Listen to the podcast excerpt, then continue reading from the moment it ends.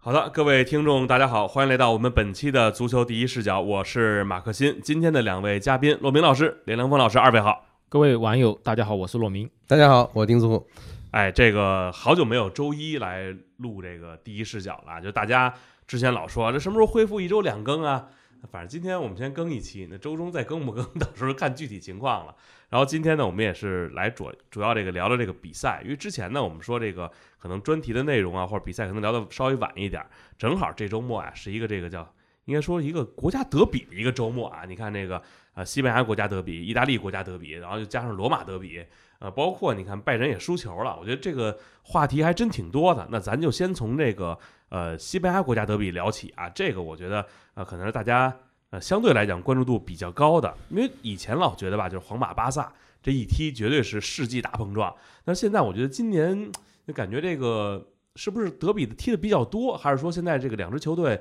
腥味儿都不是很浓？就是当大家感觉也关注，但是好像没有以往那么激动人心。包括你看以往啊，这国家德比可能都给中国球迷改个时间，是吧？晚上十一点踢北京时间的，或者十二点，现在人家直接安排到凌晨四点了。就这个。呃，国家德比这个比赛是不是现在呃感觉稍微有点变了？这个先问问骆老师。其实你刚才已经说得很清楚了，嗯，一个是现在可能国家德比双方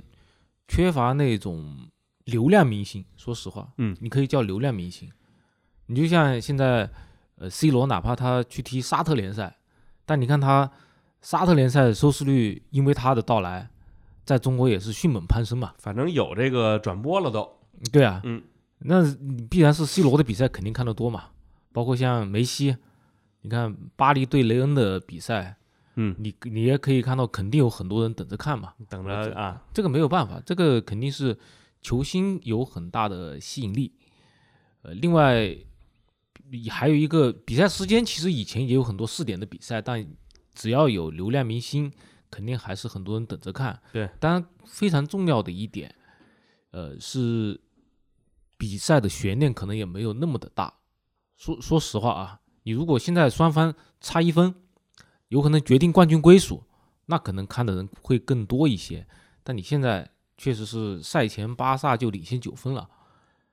现在赢球之后领先十二分。就虽然说皇马官方的态度肯定是说我们还要继续争取联赛冠军，但我想哪怕是皇马自己。私下里他肯定也会说，那我们是不是考虑一下重点转移，呃，欧冠可能作为重点，嗯，那国安杯半决赛第二回合，看看能不能死马当活马医，创造一个奇迹，嗯，那肯定就这么想。我觉得这个也没有办法，当然比赛时间肯定是很关键了，对吧？但是咱们也都都知道嘛，西甲在中国电视转播的开拓不算很成功，嗯，最近这个西甲加，对吧？也。也没有成功，对吧？所以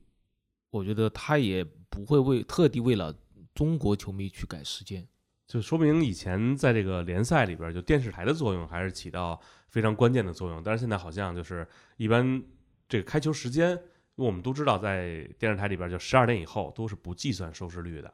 所以这个影响还是很大的。我想问问，就是林老师平常可能关注英超很多，就在您感觉。国家德比是不是现在比以前这个味道淡了很多呢？那肯定有啊，梅罗这两个人离开西甲呢，就基本上让这个国家德比降档嘛。你没有了这两个人和有这两个人的区别，就是有没有人守这场比赛了。而且呢，这今这个本赛季的，刚刚骆明老师说，也是因为这个比赛的悬念呢，基本上就没有了。嗯，这场比赛即使皇马赢了。仍然对西甲的这个走势没有太多的影响，因为巴萨有六分的这个，就还有六分的优势。那么还有六分的优势，基本上你可以往下看，就是能会会让巴萨输输球的这个对手几乎没有，就是让巴萨丢球的队可能都很少。就是说巴萨，你这么说吧，就是他手里握着六分，那么两分一掰，就是说他平，对吧？他也可以平个三，连平个三场，嗯。然后你那边还得这玩命的追，所以呢，真的意义不大。而且现在你都知道联赛的这个这个活法是什么呢？就是赢赢了就一条龙，停不下来。就是说联赛一旦跑开了，为什么会有一些联赛的这个冠军一跑就十几连胜呢？这就是一个，就是这是打联赛的一个属性。你的这个跑得好的这个队，你每赢一场就会影响到跟你赛跑的那个队，他可能就要摔一跤，他可能就要拉掉链子。所以一一旦赢开了，那么这种感觉一上来，哗哗哗的就奔驰，十几轮下来，基本上都用不着到赛季末就已经出来了。所以巴萨现在就是以稳，对吧？他的这个你现在看巴萨的比赛呢，你也用不着去揣摩他这个教练到底心里想干嘛，他就是把啊好的球员是吧，差不多齐搭配好了，上上你们踢是吧？这球能拿下来就就可以了。也不再讲究，也不再像以前瓜迪奥拉在场边指指点点，说：“哎呀，我们要这样那样。”没有，一比零够了，二比零够了，根本也不是，也没有去说：“哎呦，这个我要去弄你个七个，啊，我要我要像以前那样，这个这个比赛没打好，哎呀，赢了我也不开，装啥呢？对吧？没必要。所以巴萨现在的这个活法呢，它主要是因为经这个经这个经济上的压力，他这个赛季他不拿联赛冠军很危险。所以呢，哈维可能呃也有理想，但是呢，现在根本不是到他去谈论自己该想怎么踢的时候，他先着急的就是要把这个西甲冠军拿回来。嗯，那现在呢，这个这一套呢执行的很好，特别是世界杯之后，巴萨是非常的稳，对，是吧？几乎可以说你看不到他掉链子的时候，是吧？那么在欧联输给曼联之后呢，你看。是吧？这个哈维一点也不觉得有什么可惜啊，干嘛的？是吧？扔了是吧？说两句客气话退了，无所谓。但是呢，他很可能就是这个赛季他第一，他拿的他第一个赛季就要拿双冠了。所以现在看起来，皇马就摆明了就是去去去去欧冠的了。因为现在欧冠的这个抽到切尔西对他可以，就再进一步还是不是对他来说很困难的事儿？可能。因为皇马这个是这个这个阵容呢，说实在的，就是真正能够左右比赛的人老化了。你上一个赛季像本泽马、莫德里奇和和这个克罗斯，真的是输出的太厉害。所以这个赛季，即便是像安切洛蒂这么调整、这么这么轮换，打到现在，他都有很多场比赛都拿不下来。因为这赛季他负担其实比上赛季要重嘛。重不重视？就是说，你上个赛季那样的输出，又中间夹一世界杯，嗯，这帮老家伙肯定顶不住的，所以他只能够就是一打，看见差不多能赢，就把老家伙又换下去，或者甚至都要把这帮老将留到后面做后手，等这帮年轻的人上面跑一通。所以皇马的这个打法，上个赛季来讲呢，其实一个是靠毅力，靠这个球队这些老队员的意志品质，打法上面来讲其实是非常简单的，对，是吧？靠这个维尼修斯在边路突破，然后靠这个本泽马回撤跟中场来呼应，就这么一个打法，实在有的时候你也搞不明白为什么英超一家接一家的输他，是吧？所以这个赛季还能够刷出一个客场赢利物浦五比二，我相信皇马可能早就意识到西甲是肯定追不上了，所以呢，他可能就把这个鸡蛋呢全部转移到欧冠这个篮子里头。他当然，这个情况本来来讲，他就他可以不输，输了的话呢，他当时场上有些个推推搡搡啊，干嘛的，演的还挺像。但是我觉得，其实他们心里都知道没没戏了，就已经记了这比赛啊，就已经基本上可以说，因为皇马进的那个球是很偶然的，就一个传中打的这个阿劳霍啊，打到阿劳霍的身上就掉进去，而且这个这么早啊，有七八分钟、九分钟进球，一下子就皇马自己有点懵。就是说，他其实是来打打持久战的，或者来打消耗战的。这哎，他是他是来磨的，嗯，是吧？他来磨，他是想，哎呦，我打的差不多了，跟你磨蹭的差不多了，哗啦给你一脚，然后呢，让你没仇报，我就回去了。结果这么早进球，好了，那这后边的时间全是巴萨的。虽然有一段时间呢，呃，皇呃皇马也围着巴萨攻了很长时间，但是呢，那个球很可惜是阿森西奥啊。安森西奥的越位，毫米级的啊，就是说那一把那一越位呢，就皇马就知道这个这个就因为即使赢了，我都说了还有六分，那么这个也就是好看一点是吧？这个赛季虽然没有拿到西甲，但我双杀了双杀了冠军，对吧？但是现在这个肯定就没得说了，所以这个有点失落吧。嗯，这个那这场比赛都看了，就骆老师在您看来，这算不算是一场精彩的比赛呢？还算，嗯比赛场面双方踢得还比较流畅吧。呃，这场比赛我觉得还是巴萨他最近用的那一套四中场的打法是很管用的。嗯，就是我用四个中场把中场封闭，这样的话我其实是让皇马找不到很多空间。其实这场比赛和那场国王杯的比赛有很大的区别，因为我们看到最近从今年开始吧，其实巴萨已经连续三场战胜了皇马。对，但是上一算是季前赛还还赢过一场，但在美国的时候，我知道，但是最近是连胜三场嘛，因为你嗯在联赛第一回合交锋还是皇马赢了巴萨。对，呃上一场国王杯，皇马呃虽然输给了巴萨，但是可能还有一些不服气，嗯。但是说你你巴萨是靠打我们的反击，嗯，但这一场比赛巴萨控球率也更高啊，控球率包括呃射门数也是完全的占优，说明这个哈维至少在本场比赛的这个排兵布阵是很成功的。另还有一点就是，皇马他周中打利物浦已经消耗很大，但有一个问题就是他为什么不轮换？有有有一个数据就是说，国安杯输给巴萨，然后周中打利物浦和本场比赛三场比赛是用同样的阵容。你在赛季两线作战这么频密的时候，你还用同样的阵容，那么是不是自然而然导致你这个表现会出现下滑？哪怕是你还是同样的一班人马，对吧？所以这可能是安切洛蒂他一个习惯，就是轮换相对来说比较少，这也让他就是历史上其实很少拿双冠嘛。上赛季其实是可能是达到一个巅峰，但是因为今年有各种各样的比赛嘛，包括世俱杯等等，那是不是有可能他不轮换会导致现在这个感觉到有一些疲倦？你人虽然都还在，对吧？尤其是像本泽马，本泽马看得出来他的状态其实也不是特别好，但是因为没有替补的中锋了，你只能顶着让本泽马上。当然也有其他选择，那是不是让有有有是让罗德里戈去客串一下中锋啊？等等，但其实都可能都不是一个最理想的方案。嗯所以，嗯，我觉得确实接下来吧，安切洛蒂当然就是主攻杯赛了。这个，我觉得现在讨论的一点是，接下来他在联赛中会不会有很大幅度的轮换？我觉得下一场打巴罗多利德还是应该会轮换的吧？不，之前不都说罗纳尔多是皇马的内应吗？每次碰上皇马都得把分让给人家。呃现在你分让不让，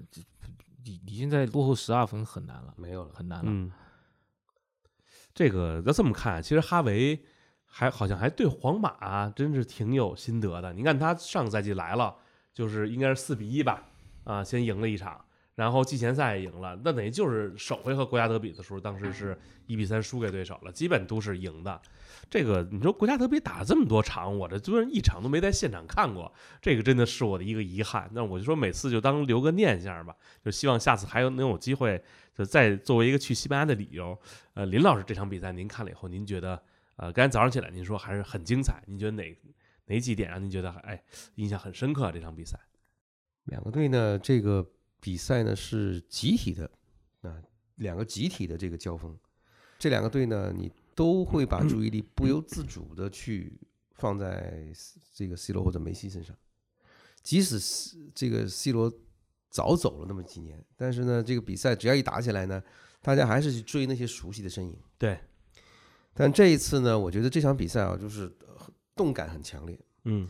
就是一会儿在 对这个在皇马的门前啊，这个风声鹤唳嗯啊，打得非常热闹。这个就你可以不停的听里边的这个原声啊嗯，大呼小叫是吧？又这个怎么这么打又不进，那么打又不进，然后呢，一会儿又是这样的一个呃这么好的一个机会，怎么把握住？就是两边其实呢，虽然没有腥味儿，但是呢，它有很多的这个这个东西可以咀嚼，可以品尝。两个队的这个攻防的速度很快啊，这个是看西甲呢不多见的，就是西甲呢，就因为人均技术高，所以他的这个比赛呢，他即使推进慢，但他很重要一点，他不把球让给让给对手，嗯，因为球让出去了很难再回来，所以就是说，如果你一旦是把球轻易的丢掉，啊，就像这个过去的这些个这个呃英格兰球队碰上西班牙，为什么老是吃亏呢？他们没有练过，就是说你怎么样才能够把球老是留在自己脚下？因为英式足球的一个很重要的一个一个特质就是什么呢？就要速度，要力量，要像雷电闪雷鸣那样啊，就一一一通滚雷过去啊，恨不得把对方的撕成粉碎。但是西甲不这么干，西甲因为他本身他技术好，他可以把球，他只要看到这个机会打不出来，这就球他就让球在自己的这个脚下来和风细雨啊，来风来回的循环，就这样的一通弄下来呢，就让对手呢在跟着球跑的时候先消耗你一通，所以这个国家德比这一场速度真速度真的是拼得上英超，很快两边这个得分的机会都多，而且呢都基本上都是啊、让大家觉得没有睡意、没有尿点的比赛啊，这这个我觉得是。这个比赛真的很难得的，因为其实没有多少悬念，大家还这么拼，是吧？也也不是拼给我们看的，对吧？但是呢，确实是这个比赛的质量相当高。那现在说到这场比赛，阿森西奥那个进球被判越位啊，就是记者都说了，就吴亦凡写那稿子里说这是毫米级别的越越位。关键是我看这个西班牙的裁判好像也不避嫌，就内格雷拉案，就现在就对于巴萨之前很多球迷都问说这怎么样啦，会不会巴萨受影响，还有说冠军可能给剥夺 等等等等。呃，骆老师您怎么看这个事儿？您觉得这个呃最近这个对于裁判的这个事情，对巴萨居然没有任何的这个影响吗？嗯，从巴萨本身来看，我觉得影响不是很大，因为他这个是体育上的惩罚是有追溯期的，应该嗯说是三年。嗯，三年追溯期其实已经过了，就哪怕你想找巴萨方面的麻烦，或者说让巴萨的某一些人付出代价，但是也没办法影响巴萨在体育上的成就。所以这个方面，巴萨其实是可以放心的。而且为什么最近在炒作这个事情呢？就是他这个事情立案是有五年的追诉期，就立案这个不体育之外，立案有五年的这个追诉期，你现在不赶快立案，就时效期要过了。所以最近借助媒体的力量，这个检检察院方面就是催促赶快把这个案给立了，要不然五年追诉期追诉期也过了，那么你再想惩罚当事人就做不到了。所以这也是为什么这个事情炒得比较热。呃，但同时也有一些相关的材料流出来，就是当年这个内格雷拉究竟给巴萨提供了一个什么样的报告？但你其实看那些流出来的报告，就发现其实好像也没有什么，呃，可以说是秘密，让人非常震惊的事情。嗯它无非就是提供了一些这个裁判什么特点，你要担心。那我觉得这其实跟这个操纵比赛是两回事啊。嗯嗯那其实是这这种这种信息，应该说是只是出于备战的考虑嗯，。对，比如这个裁判他可能惩罚比较严厉，尺度比较紧，那么你可能就犯规动作小一点。这个我觉得应该也算是备战的一部分，和操纵比赛其实差得很远。所以我相信你要让巴萨或者说巴相关的人士啊，不管你是现在还在巴塞罗那的，还是已经离开巴塞罗那的，让他们付出代价，可能还要看有没有更猛的材料。当然，我相信在这个法庭上的控辩应该也是会非常的精彩。那就除非说是这么说吧，就是你这个可能比如值这个一万块钱的一个服务，我收了你一百万，那肯定就会有问题。不，这东西还是要有证据链，嗯我觉得一定得有证据链。这个你提供的服务，呃，是合理的，是多少钱，对吧？实际是给多少钱？另外，我还有想其他的俱乐部会有相关的一些购买服务吗？嗯，其实我在想这个事情，这其实是可能决定巴萨，呃，在这个事情中，嗯，除了背负惩罚之外，嗯你的形象上面会受到多大影响，一个很重要的方面。如果这只是一个行规，是吧？我可能各个俱乐部都会采买，那有可能就法不责众了。嗯但我想，我这是我好奇的一点啊，希望有事后的一些呃这个证据能爆出来。就像最近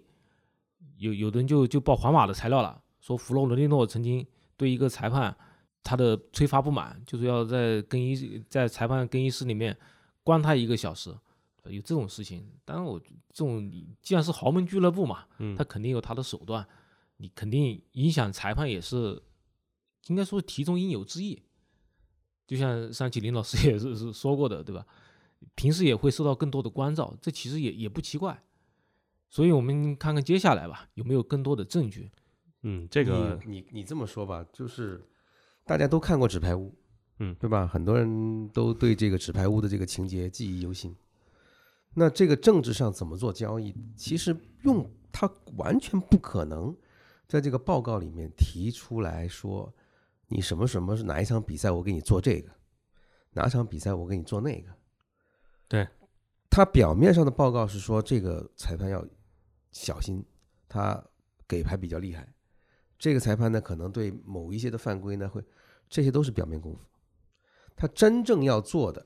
比方说你刚才提到那一点，就很有趣了。只一只值一万块钱的服务，你给一百万，对吧？嗯然后这一百万花哪儿去了，是吧？然后都润物细无声，嗯到了这个裁判的兜里头，到了那个裁判的兜里头。虽然你给出来的这个服务不值什么钱，对吧？其实这些这个报告里提到的这些东西，你作为普通球迷裸眼去观察，你自己记个小本本也有，根本不用花那么多钱，对吧？但是他给了好几百万，所以这个事情我相信呢，就是明明面上呢，就是给你一个所谓这个裁判的这个执法风格的技术报告，嗯。但是这个报告完全不值钱，嗯，但是他花了根本就你让你想不到的溢价对无数倍的，对？吧？给你扔出去这笔这笔钱，然后这笔钱呢就诶，因为以前呢，这弗朗哥的时代呢，皇马的这个这个颇有几个这个呃御用的这个这个裁判，所以呢，当年韦纳布斯到巴萨去执教的时候，他他不是一去就拿了西甲吗？嗯当年的巴萨球迷看见他的时候都说了，他说我们不求你要别的，你只要赢国家德比，我们就当你拿了西甲，因为裁判都被买掉了。所以那个年代，基本上来讲就是，呃，如果裁判要给皇马方面行行一点方便的话，你是完全不知道他怎么做，但是呢，你会突然一下子发现，好多裁判突然一下子可以在假期里面去豪华游，嗯。啊，突然一下子换车了，突然一下子家里头多了些莫名其妙很好、很高档的东西，对吧？这些只要你不去从犯罪的角度去抓的话，这东西根本没有办法，对吧？所以这个事情，我觉得你现在除非是用这个刑侦的手段，就这么一个报告，对我我是觉得查就很多时候你可能有相关部门或者监管部门你是没有执法权的，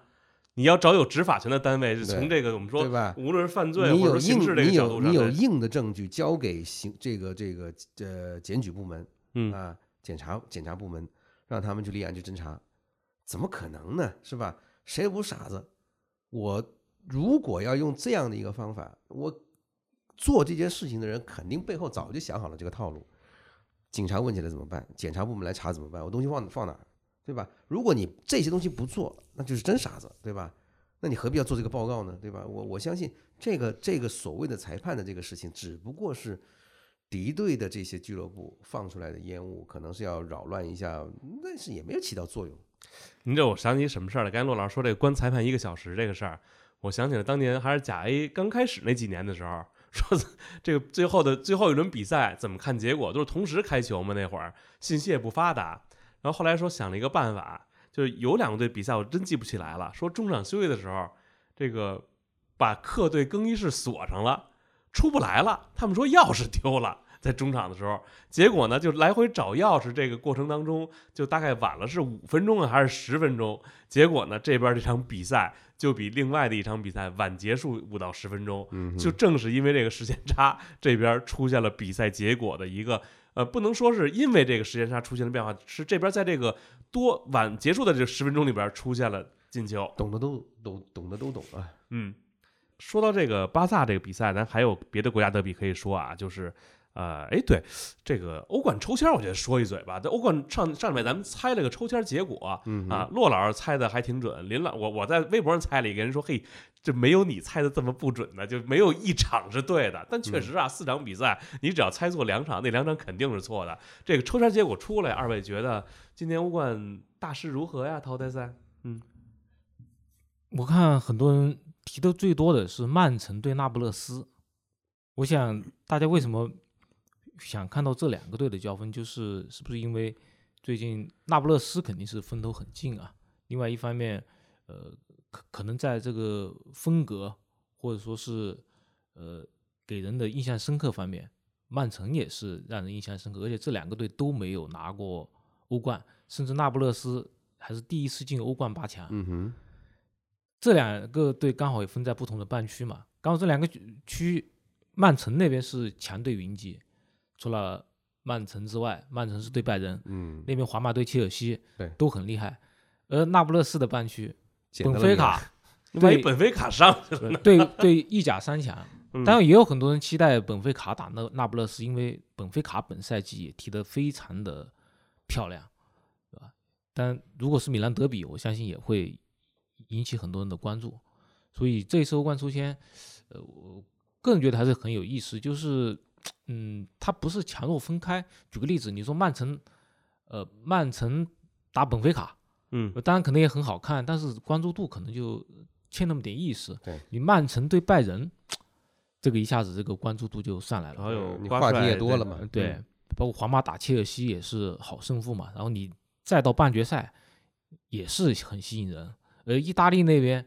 哪怕是你像那不勒斯对 AC 米兰，那讨论也很多啊。嗯而且这个皇马打切尔西这个八强呢，上个赛季就是八强嘛，嗯，所以等于是把这个作业再做一遍。那一般这种会报仇吗？就说你现在明面上呢是切尔西和皇马谁啊？就是说有没有可能复仇，还是说这个皇马不管不管谁碰都打打不过？嗯但是呢，我倒是想看一下上个赛季是吧？图赫尔这个功课没做好，那都已经打到三比零，可以把皇马淘汰的这个份儿上，剩十五分钟，打回来了，嗯那结果呢？结果对对方呢扳成扳过来以后呢，又又又又加时赛又赢了。那么其实呢，图赫尔在这个带切尔西拿了欧冠之后呢，那一下子这个人的名气档次都上去了，对吧？就是属于是说这个范范进中举的这一类啊。之前呢，你想想看，他在拿欧冠之前是多少人笑话他，是吧？非要跑到大巴黎才能够圆一个联赛冠军的梦，对吧？嗯他不到大巴黎去，他他是几乎可以这么说，他是没有什么冠军的。然后到了大巴黎之后呢，还闹出过，我不知道是他还是埃梅里，就是把法甲给弄丢了。那么这个情况就是说，他在他没有的，就是埃梅里弄丢了，就是说他在切尔西拿到的这个欧冠，说实在的，你还不如说是那他媳妇让他带那双跑鞋，原因占的这个比重更大。因为我们如果很细心的去对比他在切尔西的这个啊一一个半赛季的这个带这个执教的这些成绩的话，你会发现他有很多地方其实并不怎么样，对吧？他只不过是说比更多的同行混到了一个更好的机会。所以这次我想看的就是，如果波特打皇马成绩不差，至少不是像他那样，对吧？首先主场上来被人干一个三比一，嗯，回去呢辛辛苦苦打到三比零了，结果嗯又干回来了，还又被人干回来。就是说这个我不觉得，就是很多人在图赫尔下课换波特上来的时候，很多车迷是说：“哎呀呀，我们的图赫尔怎么这么倒霉啊？”就觉得这个好像是他们一生中遇到最最牛的这个奖，得了吧，你们你们是曾经有过穆里穆里尼奥的好吗？对吧？那什么意思？对吧？所以有的时候根本不要你，还有过安切洛蒂啊，那安切洛蒂还可以吗？对吧？安切洛蒂啊，穆穆里尼奥这些男的嗯哪一个不是名帅呢？是吧？萨里也在你们那待过，对不对？听着都那么样那么回事儿。就是说现在要看的，我想看的就是，那么波特好容易缓过劲儿，是吧？嗯这这一轮打这个打又打一个弱队又没赢，打埃弗顿没赢。嗯那么好，我就想看看他到底怎么样去处理和皇马这个欧冠的八强，对比一下和和图赫尔，因为仍然有很多的车迷现在对图赫尔念念不忘，图赫尔现在是不是因为在这个解约以后，他现在不能找工作呢？还是也不至于，就是说他如果找到了一个更好的工作，他不过就停了那边的那个那个那个薪水上？啊，停了那边给他交交那个分手费而已嘛。嗯，嗯对不对嗯就是说现在他就是如果车迷仍然对图赫尔念念不忘的话，对吧？肯定是看这个波特最近这一两个月里面带队成绩很不顺眼嘛，嗯是吧？带的那么差，各方面，那么就会有很多人一天到晚就是吧怀念是吧？这个这个前任嘛。但是呢，如果这场比赛真的要出现了一个让人意想不到的结果，那这个可能性比较低。这个到时候就又可能出现新版的图赫尔的故事了，对吧？这个就不好说了，因为我相信呢，有些事情可能啊一而再，像利物浦打皇马一样，就不就打不过，对吧？一而再再而三输，或者是克洛普打不过，但是呢，会不会就碰到切尔西这种能够自我修正呢？不好说，因为现在我觉得切尔西最大的麻烦，不管是教练是谁，是这个老板不行，是找老板的命不行，是吧？这你老板有要钱有钱，要热情有热情，no，但是呢，你要想想看，阿布那个时候，阿布这个人就是天生的冠军命，换什么人，阿猫阿狗上去都有要冠，对吧？没问题。所以有的时候你们不要把这个怪罪的矛头怼错了人。这个怎么说呢？这个三十而立，四十不惑，五十知天命。很多时候可能在年龄上看来就是，呃，我伯利都不，得其实我是觉得伯利这个人其实真的可能就没什么太大的运气，因为这个人是接了阿布的这个盘之后，那切尔西就是什么冠军都没有。有点衰哈，感觉。就是说打进联赛杯决赛输了，打进足总杯决赛又输了，是吧？然后呢，这个接下来这个欧冠输这个八强输的这么离奇，是吧？都发生在他的这个表上面，嗯，是吧？所以我觉得这种事情在阿布年代是应该不会发生的。那您这么说吧，半决赛您愿意看谁踢谁呀、或者决赛？呃，我想看，因为这个已经很难了，就是说切尔西和曼城都在这一边儿，嗯，我本来是希望他们俩再干一仗的，还有希望啊！半决赛可以干一仗吗？但是就不如决赛那么好玩了。啊、对吧？这个，然后呢，我我其实我最想看啊决赛，呃，从这个是呃怎么说呢？从球迷中立球迷无所谓啊，这个都不是我的，都不是我的主队的话，我想看曼城打那不勒斯。啊，这个那不勒斯上来不会是欧冠的灾难是吧？就是说这两个队呢，真的是其实叫有面子有里子，而且呢，我特别想看一看，就是这个呃 KK 能够在欧冠里面碰上这个更，因为他现在那那不勒斯还没有碰到一个特别硬的家伙，嗯，是吧？现在在意甲，你看弹出十十几、十十八、十九分来，二十一分了吧？现在这已经就是说可以这么说啊，就是说这个赛季十九分，嗯，这个赛季意甲的每一路都被他打扁了，所以都没有对他形成考验。但是呢，在欧冠里头呢，小组阶段其实最重要的就是主场打打垮了利那个利物浦那一下，是吧？然后一出来也没有什么特别呃考验的，就是八强现在又又摊上了是国内的米兰，是吧？对他的考验依然有限，所以我想想，就是要么呢，就是因为他他那一边全是意甲的，撑死了那边就就就这么说，就是感觉是至少要保一支意甲，今天表现这么好，要有你一支球队进决赛对有一支意甲进半决赛，啊，甚至有进进进决赛，对？吧？就是就是说半决啊，对，就是本菲卡感觉很难嘛。就是本菲卡如果在半决赛碰一个意甲球队的胜算也不高，但也嗯很难讲啊。就是如果是那不勒斯进了决赛，嗯这一头呢，我是想去看曼城碰，我想看到底是呃。说这么长时间以来，说这个瓜迪奥拉没有欧冠，是因为因为以前靠梅西，嗯是吧？这个，那么现在他已经又得了，又又拿了一个，又得了一个哈兰德，是吧？这边有 KK，那边有哈兰德的情况下，是吧？这个这个比拼还是很有意思的，因为两个教练其实在这个场面上来讲都做得非常漂亮。我个人觉得很久很久很久没有看到过一支意甲球队能够看得让人激动，就是觉得这个这个那不勒斯这个队踢的真的叫好看，就说你根本跟这个队没有任何关系，你仍然会发自内心的喜欢这个队，而且发自内心喜欢 KK 这个球员。这这个真是 说那不勒斯最近圈粉无数啊。那啊说顺着这个话，咱说说意甲。那国际米兰零比一尤文图斯，尤文图斯最近真的很强，各项赛事四连胜，而且我看了一下，二月份、三月份就总共十二场比赛，十胜一平一负。就是尤文图斯现在被罚了分了，还能这表现，是因为是这个反而现在激起大家的斗志了吗？这个我国米太拉胯了？其实这个这个问题呢，应该是本来是应该红牛来说的，是吧？嗯但是呢，这个不远万里之外，是吧？这个也咱们也捞不着。不远万里之外我就我。我就我就通过啊、这个观察他的这个微博，我大嗯概上能够看得出来，就是他心里头一边暗爽，另外一边呢他又很愤怒，嗯就是说如果不是那十五分，那我现在这个日子就不是这个样子，哎，我看一眼，他加十五分儿是是多少？是第，二第二，第二，啊而且是遥遥领先的第二。对吧？五十六。嗯就是这样的一个，就是生被呃，而且这次他还很难怪，嗯很难怪是对手陷像电话门那样陷害，对吧？是搞一个什么呢？利益集团之间的斗争，这是纯属是自己什么家里的少爷，是吧？玩脱了，结果被被别人一查，咵这一下，是吧？所以他现在的这个痛苦呢，一我觉得啊，就是作为尤文来讲，一方面就是你感觉得到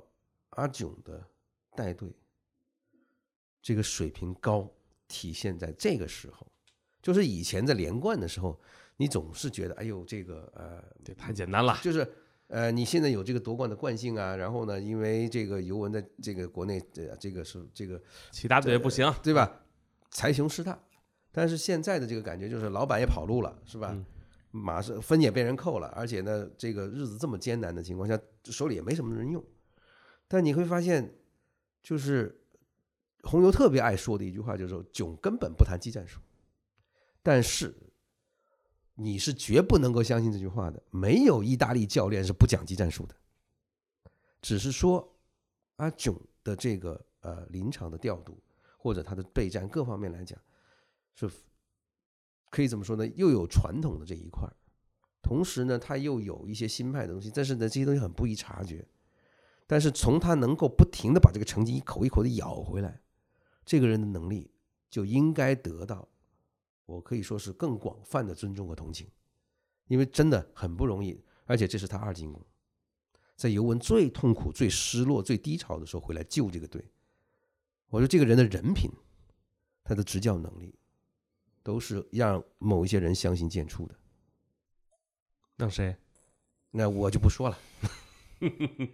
陆老师这场比赛，呃，意大利的国家德比，呃，这场比赛其实我想到之前刚才说了阿莱格里啊，我想说说小因扎吉的问题。就小因扎吉，他很他很有特点，就是说他打杯赛不错，从拉齐奥到国际米兰，他都拿了很多杯赛的冠军。但他打联赛呢，好像长跑的能力又有那么一点欠缺。嗯，而这一场打尤文的比赛很有意思，就是说他在场面上是 占据上风啊，他的控球差不多百分之七十，但他好像并制造了很多机会，但是机会都不是特别好，反而被尤文一脚射门就给吃穿了。其实其实小小因扎吉的，从他打欧冠也能看得出来，就是说他想踢得很漂亮，想压着别人打的时候，成绩不好，反而被被别人打反击，例如被皇马、被安切洛蒂打反击，而他收回来打的时候，打别人打得很好。你不管是打巴萨，还是说呃淘汰波尔图，其实客场对波尔图那场比赛也是特别的狼狈。所以这场比赛又典型的小因扎吉的一个场面，就是他压着别人打，但是你其实是对于自己来说，可能不是一个特别好的选择，因为尤文尤文的实力，尤其是在伤病员回来之后，那显然是我觉得还是要略胜过国际米兰一筹，因为确实是本赛季新加盟的球员，你你不管是从呃科斯蒂奇啊，对吧？迪玛利亚、帕雷德斯等等，包博博格巴还没怎么用，对吧？包括东上上赛季东窗买的弗拉霍维奇，他还是在持续的一个引援的阶段，而国际米兰是缝缝补补。你靠从从切尔西借来一个卢卡库来，但结果发现卢卡库状态又没有那么好，你其他的人都是只能靠马罗塔，对吧？这个免费的搞一个，对吧？那边廉价的搞一个，我觉得从实力上来看，整整体的实力上，我觉得尤文在三元回归之后，其实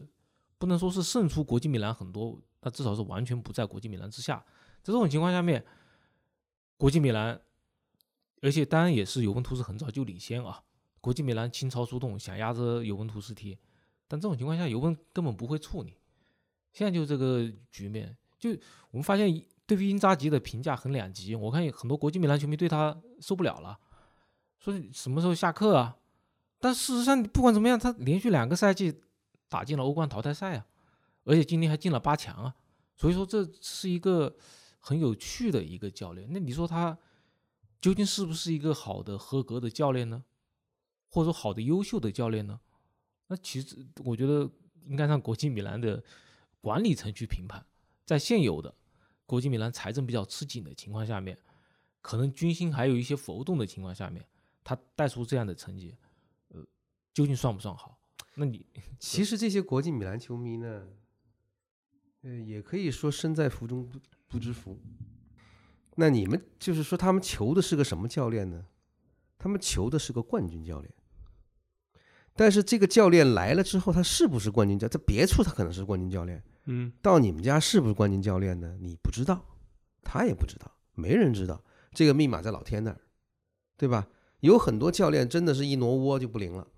对吧？也有可能这个教练本身能力不错，但是呢就没有冠军的运气。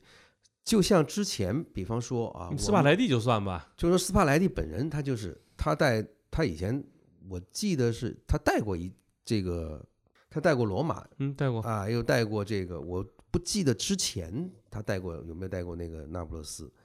就是说，萨里和贝尼特斯啊，这就是那不勒斯换了很多期教练，跟当时跟阿九真的在联赛里面斗很紧，是吧？罗马也试过很多都，但是为什么到最后一口气都憋不住，都被阿莱格里拿走了呢？那你能说这些教练的成这个能力不强吗？对吧？有的东西是性格上决定，有的时候可能就是运气决定的，是吧？你想换的教练，有很多意甲的这个俱乐部换教练的这个手非常非常的快，像以前穆拉蒂换教练，那真是想都不想，随便就开，对吧？这个以前马竞的老这个老老东家老这个老板希尔呃希尔也是动不动就还还威胁把这个教练扔到狮子山里头去喂狮子，就是这些都是其实跟球迷都是一样，一下子沉不住气就把这个教练扔掉，是吧？其实他们要的就是你这个人来，你踢得好好看与否无所谓，你能把冠军拿回来，你就是好教练。但是谁都不知道那一下是不是属于你。你就说我们看过的，像这个阿根廷人库珀，两届欧冠决赛都拿不到，对吧？那达到点球了都不行，是吧？然后那么多带过本菲卡打打打进这个欧欧战的这个决赛的那么多那么多教练，他们的能力都不行吗？主要有有有有咒儿，对吧这些事情你没有办法解释，是吧？没有办法解释，所以呢，有的时候你评就评价一个教练，别数他的冠军，对吧？数冠军是一方面，像拉涅利这种，嗯他到莱斯特城之前，我们啊，可以说球迷来讲，百分之九十的人根本没有想过，就是拉涅利也有拿以联赛冠军的这种教练有让人觉得都你说灾星吧，不太合适，但就是对就是这个人到了一定的时候了，他终归要有这么一个，老天就给他一个，最不可能出现的出现了。然后斯帕莱蒂就是他在这乡下务农两年之前，他也是很很多地方都不得志，但是一到了那不勒斯，碰上了合适的球员，是吧？一旦用开了，就可以甩你所有的对手十九分呢，还要更多，意味着什么呢？他以前的能力没有这个，那他是两年务农务出来的吗？不可能，对吧？嗯所以这个时候，我们就只能够按照一另外的一个角度，就是说，他这么多年的积累，终于到了要开花结果的时候。但是这些教练的这个能力和水平，就刚才像骆老师说，小鹰扎吉是吧？你心想，小鹰扎吉的能力是很很不错的了，像他这么年龄，这样像他这个年龄就能够带出这样的成绩，很不错。不是每一个人长得帅又可以那么早拿冠军的，那是命好。OK，所以呢，就是如果小因扎吉不合适，那么换一个教练啊，换一个教练也可能合适，但是换到什么时候去？你们现在这个教练并没有做出什么，我不觉得是什么滔天大罪，对，对吧？你并没有做出一些个让人这这个忍无可忍你你没拿冠军就是罪过，可能不这这么说吧，就说国际米兰的球迷啊，说实在的，嗯，你要是说不拿冠军就是罪过，你就该看看拜仁球迷，你看看尤文球迷，那才是有资格说不拿冠军就是罪过的。你们总共都拿个几国冠军，对不对？所以不要一点点事情，我觉得啊，就是这个英扎吉其实带的不错，人品又好，我不明白你们一下子一天到晚上蹿下跳的干什么？这可能还是一个就大家看球的预期不一样，或者说时间变了。您这么说啊，就是我记得，就是我刚工作，或者说在我上大学的时候，就是国际米兰，比如最后什么被格雷斯科坑了呀，什么就那个时候觉得国际米兰球迷真的就是有一个冠军就知足。但时间长了，就是您看电话门之后，国际米兰开始人就所谓第二个大国际时代，哎，又拿了三冠，穆里尼奥，大家冠吧，应该是五冠吧？啊，对，算上那个转过来那个赛季，就当赛季的三冠嘛，嗯人家就觉得啊，这就是我们的一个起步价了。就跟巴萨球迷现在也这样，三个冠军那是及格啊，六个冠军那才叫完成任务。就但是现在慢慢时间长了，你又得重新去管理你的预期。说完国际米兰，那拉齐奥是吧？这个关键是不是穆里尼奥的球队输了是新闻，关键是人家后来又反讽了他，说他问人说你有第三个欧战可以打吗？这人家说了，你有第三个德比可以踢吗？三场比啊、两场比赛都给你双杀，都是一比零。这场比赛，我就听听林老师的看法。对鸟这个赛季在罗马啊，或者呃，怎么说呢？这个说他这个事儿呢，就嗯啊，因为我发现有很多这些个听众呢，是吧？就是爱给人扣帽子，但是也从来不说道理，嗯，对吧？呃，先扣帽子再打棒子，就啊，对他先把帽子扣给你，然后呢，至于你为什么会戴这顶帽子呢，从来不解释，对嗯吧？这个穆里尼奥现在在罗马的这个问题呢，不是他的水平或者能力啊，什么叫做赶不上时代啊？没有，就是穆里尼奥的那一套跟囧的那一套没有本质区别。那么为什么现在这么倒霉呢？就是还是我的那句话，就是运气过去了。就是以前像，比方说你随便这个队到你手里头掰扯一下，哗啦啦的出成绩，是吧？五彩缤纷，没有关系。嗯，大家都觉得，哟，真的穆里尼奥真是太神了，太神了，对，是吧？能够看见未来，是吧？能够看到下面五分钟，你赶紧去买彩票，对吧？但是如果你的运气不帮你了，你之前得罪的那些人，得罪的这个做坏的那些事儿，就回来要报应。那么就是现在，就是很多现在穆里尼奥的这些人粉里头最痛苦的一件事情是什么呢？就是全世界迫害他们家主子。这个事儿是他们过不去的那个心结，就是说我们家的我们家的穆里尼奥太太优秀了，所以每一个人都要来迫害他，就是陷入一个这样的疯狂的一个一个心态。但是现在你看，就是穆里尼奥本人他做的这些事儿，就是他带队，他他的心得，他在场上，就是说你非常仔细、非常持续的去观察他带队的这些迹象，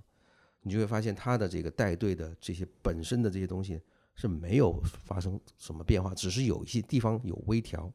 因为他他的那些场边记下来的小本本，说是要传给他儿子，对吧？其实说实在的，那那本那些本本对他儿子来讲是一钱不值的，他儿子看不懂，是吧？他传下去也没什么价值。但是那些本本就是他所有执教的心路，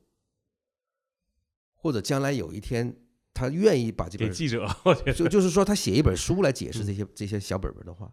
你就会你就会从里面看到，就是什么呢？就是他在场上经历的那些一瞬间一瞬间，其实很多东西跟跟技战术是没有什么太太大关系的，更多的和人和人的命运各这样的事情结交交织在一起。因为现在就是，如果你把现在他在罗马的困境对比他以前那么多个队，对吧？一路看下来，你就会发现，他真的自从离开皇马之后，嗯在切尔西拿完第二个这个啊联赛联赛冠军嗯，他整体的趋势，它整体的趋势是往下，它往下，就是说他再怎么挣扎，他都会感觉到自己力不从心。这么说，就以前可能热刺、罗马都轮不上人家穆里尼奥去就是说热刺、罗马这种队，他原来是根本瞧都瞧不上的。就是说这这种这种队，你都你怎么好意思来跟我打招呼？以前是这样，现在呢，他是觉得我要到这里来开辟一开辟一番新的天地。啊，这个这个啊，换这个角度换的非常非常漂亮。嗯但就是说现在，呃，意大利的传统三强不敢找他了。嗯哦，我只能说不敢找他啊，这个别的不好说。但是呃，西甲呢，巴萨是肯定不会要他，对，是吧？皇马也不太可能。皇皇马现在呢也不好说，主？席是想过让他回来，主席是几次三番动过这个念头，但是队员好像有一些抵触。对吧？然后拜仁不敢，就是说整这个英超这一块儿还有一个路子，就是他可能三进攻切尔西，啊，就是说这些是也不排除纽卡，哎，我刚才其实第一反应是纽卡，对吧？就是说，就这个他仍然可以吃自己的招牌和名气，仍然可以吃下去。但是现在你可以看他在热刺、在曼联、在这个罗马的这一系列的这个事情，都有一个什么样的感觉呢？就是说，他的成绩再也无法支撑他说硬说硬话，嗯所以就变成了很无趣的跟人贫嘴，跟人跟别人斗嘴、斗气、怄气，是吧？就很琐碎了，没有意义。以前呢，你让他，你感觉是什么呢？他说的那些话，每一句话都扎心。为啥？他成绩摆成绩在这儿呢，对，对，成绩在那。每次每一次球队成绩一出来，他就可以把自己怎么损你，怎么怎么把你踩在脚下那些话想好了来编排你，对吧？让你让你顿时觉得自己无地自容，被他糟蹋的一塌一塌糊涂。但是现在，就是成绩就是之前被他糟蹋过的那些人和事儿，一一个接一个反过来咬他，所以他现在是很，我是觉得现在他应该是过得很不如意，所以他一天到晚琢磨跟人吵吵架，而且罗马这个队呢，成说实在话，罗马这个队的这个球员的能力一般般，对，一般般，就是说来了一个迪巴拉，立刻就提高了这个队的这个进攻能力。对，你可以发现，就是罗马之前的这个队，真的没有多少，没有多少可以称得上能够就是能够改变这个球队命运的这些这些球员，这个很正常。对本身你这个队就就他定位他不是这个，一个定位，豪门球队你给不起你给不起工钱，你就请不起好人，嗯对吧？所以这个我觉得他输给拉齐奥，当然里头又有红牌，嗯，对吧？又有红牌，还有两张，对吧？红牌这个事情呢，其实你也可以说叫就是裁判不愿意放过他，是吧？就是说如果裁判在这个这个团体是一个兄弟会的话，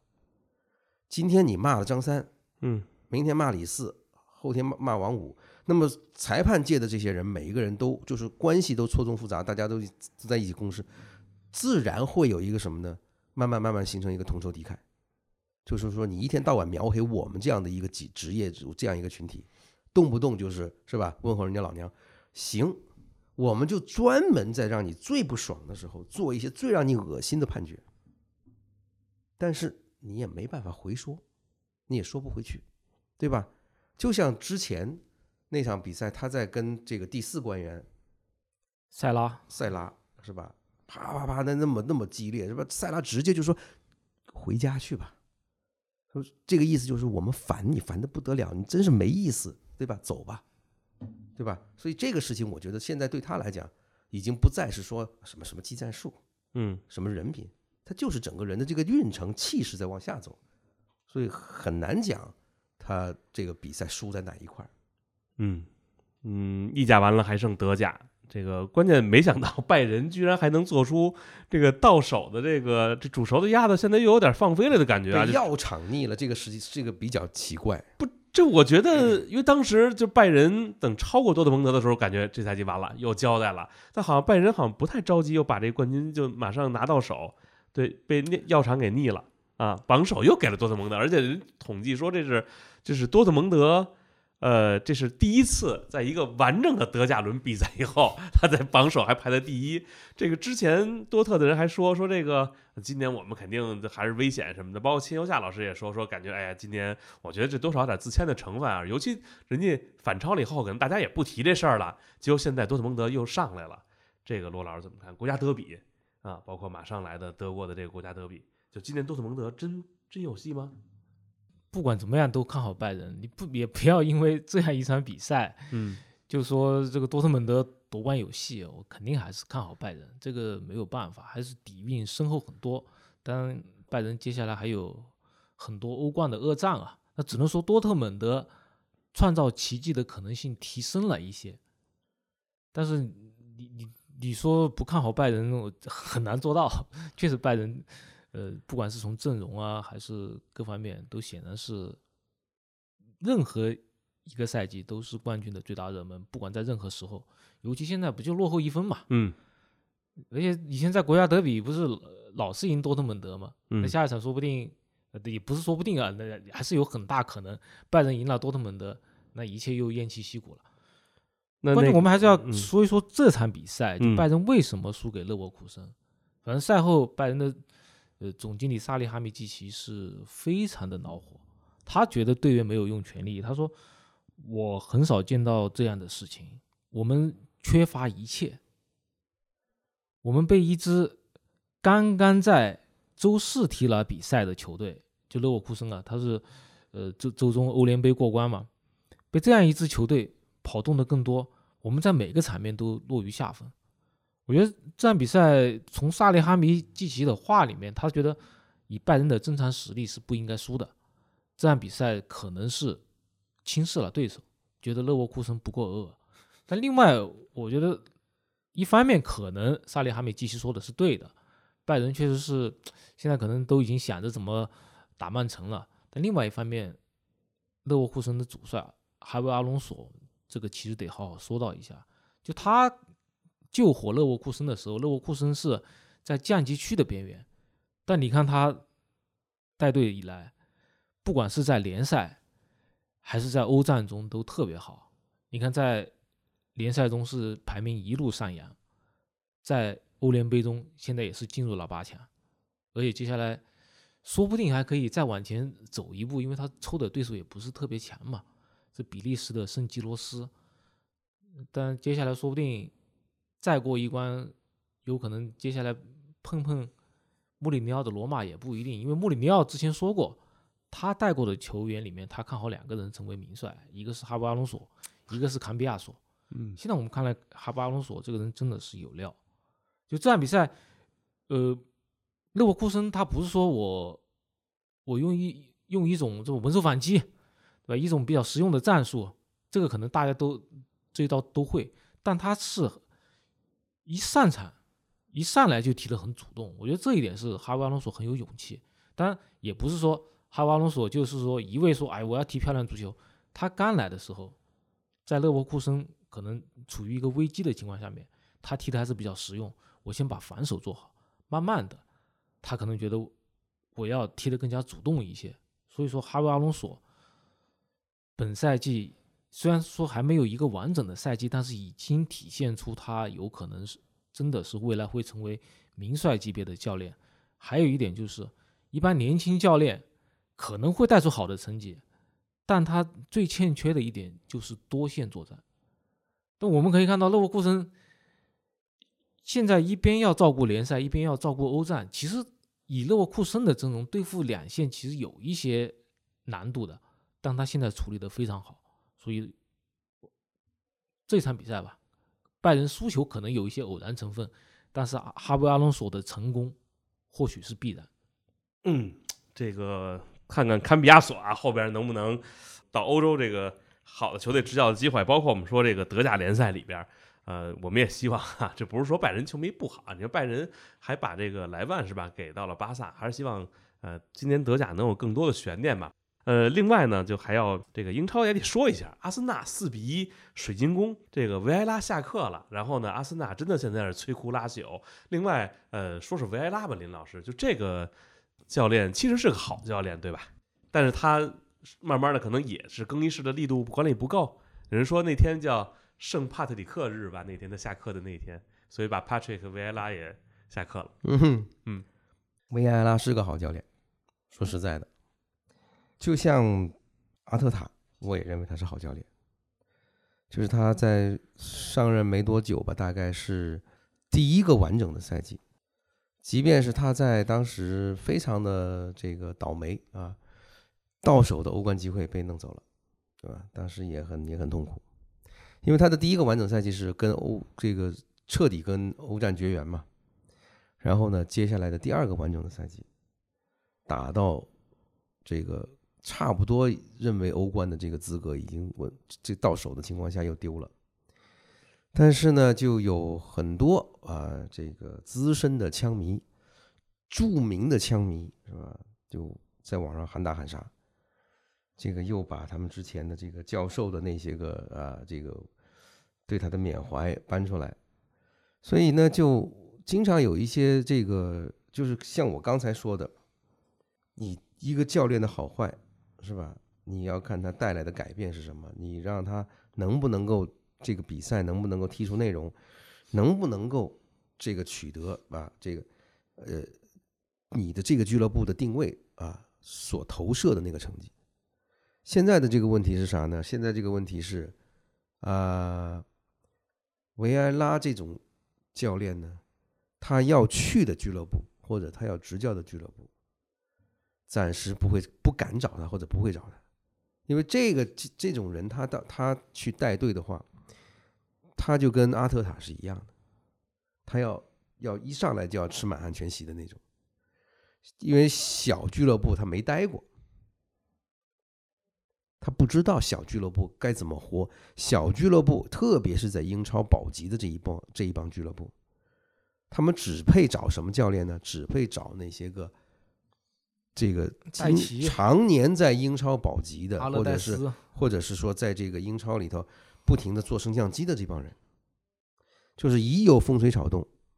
这这帮俱乐部的主教练第一个就坐不住了，呃，主席就坐不住了，因为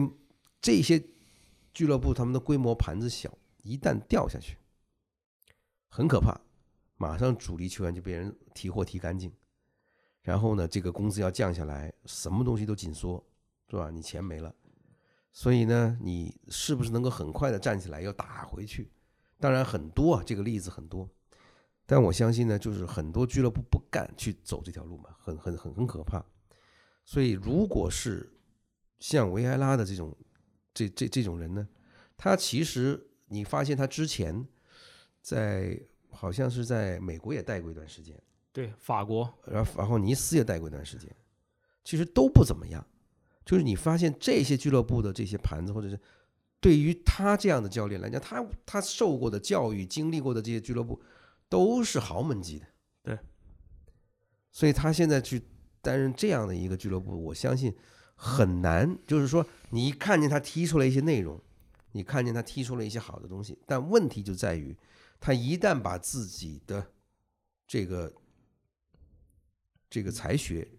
啊，用用到用到这个啊，让这个比赛更好看、更丰富的时候，这个成绩就要受影响，因为这个时候你们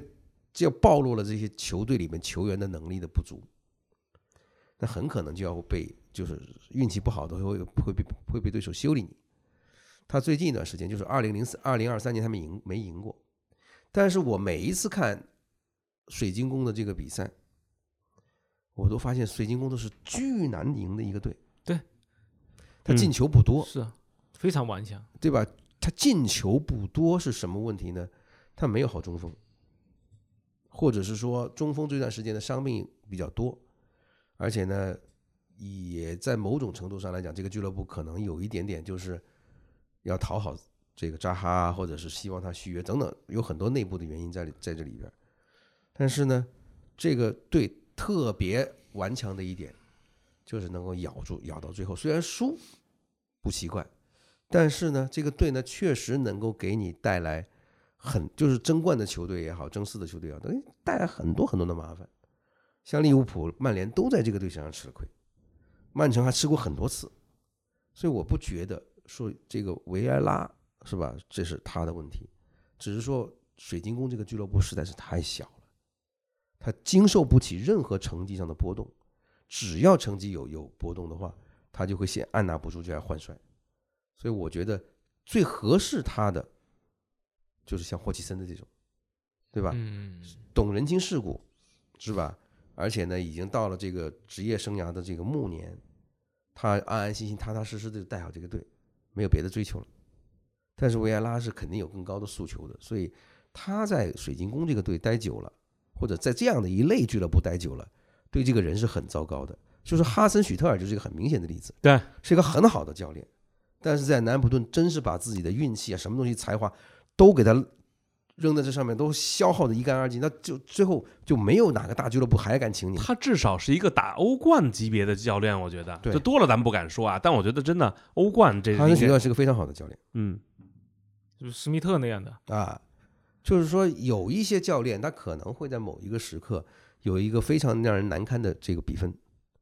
但是这个我觉得就是那句话，瑕不掩瑜，就是这个教练的整体的才能和他的这个能力来讲，他是不应该被一些离奇的比分所所抹抹杀和掩盖的。哟，这时间挺紧啊，您再念叨一句，曼联是吧？足总杯半决赛，今年是不是国内这几个或者说这几个小杯子都准备收齐了啊？没有，我我我觉得曼联现在最重要的一件事情就是，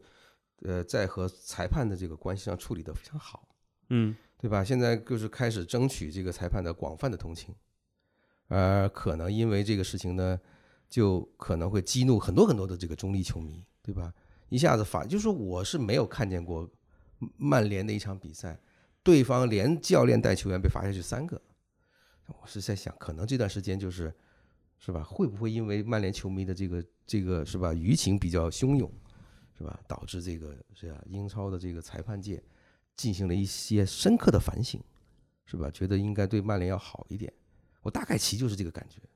其他的技战术我说不上来。罗老师，这作为旁观者，旁观者清。曼联要夺杯，这是不是还得问一下曼城呢？呃，曼城毕竟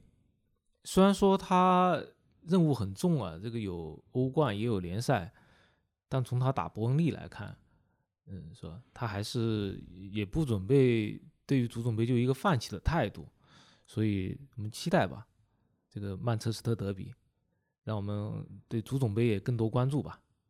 嗯，行，差不多了啊，这个一周两期啊，这慢慢感觉要恢复了啊，所以各位多多期待。后边啊，我们要真收钱了，你也是吧，慷慨解囊，绝对给您带来好的内容和您想听的有意思的事儿。行了，那今天感谢二位老师，感谢骆老师，感谢林老师，咱们下期再聊。再见。再见。